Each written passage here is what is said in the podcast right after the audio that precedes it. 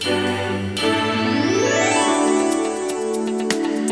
Bajo las condiciones que prevalecen de emergencia en Quintana Roo y todo el país, el cabildo de puertas abiertas y rendición de cuentas seguirá siendo la prioridad de R16 en este 2021 y se está elaborando el cabildómetro, con el que se evalúa la labor de los 15 regidores del ayuntamiento de Benito Juárez. El organismo integrado por diversas personalidades de grupos empresariales, feministas y anticorrupción anunció que la situación de la emergencia sanitaria persiste, la cual ha generado crisis económica, laboral, así como diversos incidentes como la problemática de la basura y los hechos ocurridos en noviembre en la explanada del Palacio Municipal. El último cabildómetro que emitió R16 fue el correspondiente al trimestre julio-septiembre. El próximo será de octubre a diciembre del 2020, donde adelantaron tendrá algunas modalidades, no solo de ventilar a los regidores que no cumplen con sus tareas para lo que fueron electos, sino algunos señalamientos y sobre todo en los momentos preelectorales que se avecinan para este año en la entidad y en varias entidades del país, por lo que se seguirá verificando el actuar de los 15 regidores sobre los ejes de calendarización, sesiones llevadas a cabo y publicaciones de las minutas que es lo que se analiza principalmente. Aunque en el Cabildo existen 16 comisiones, una de ellas está a cargo del síndico,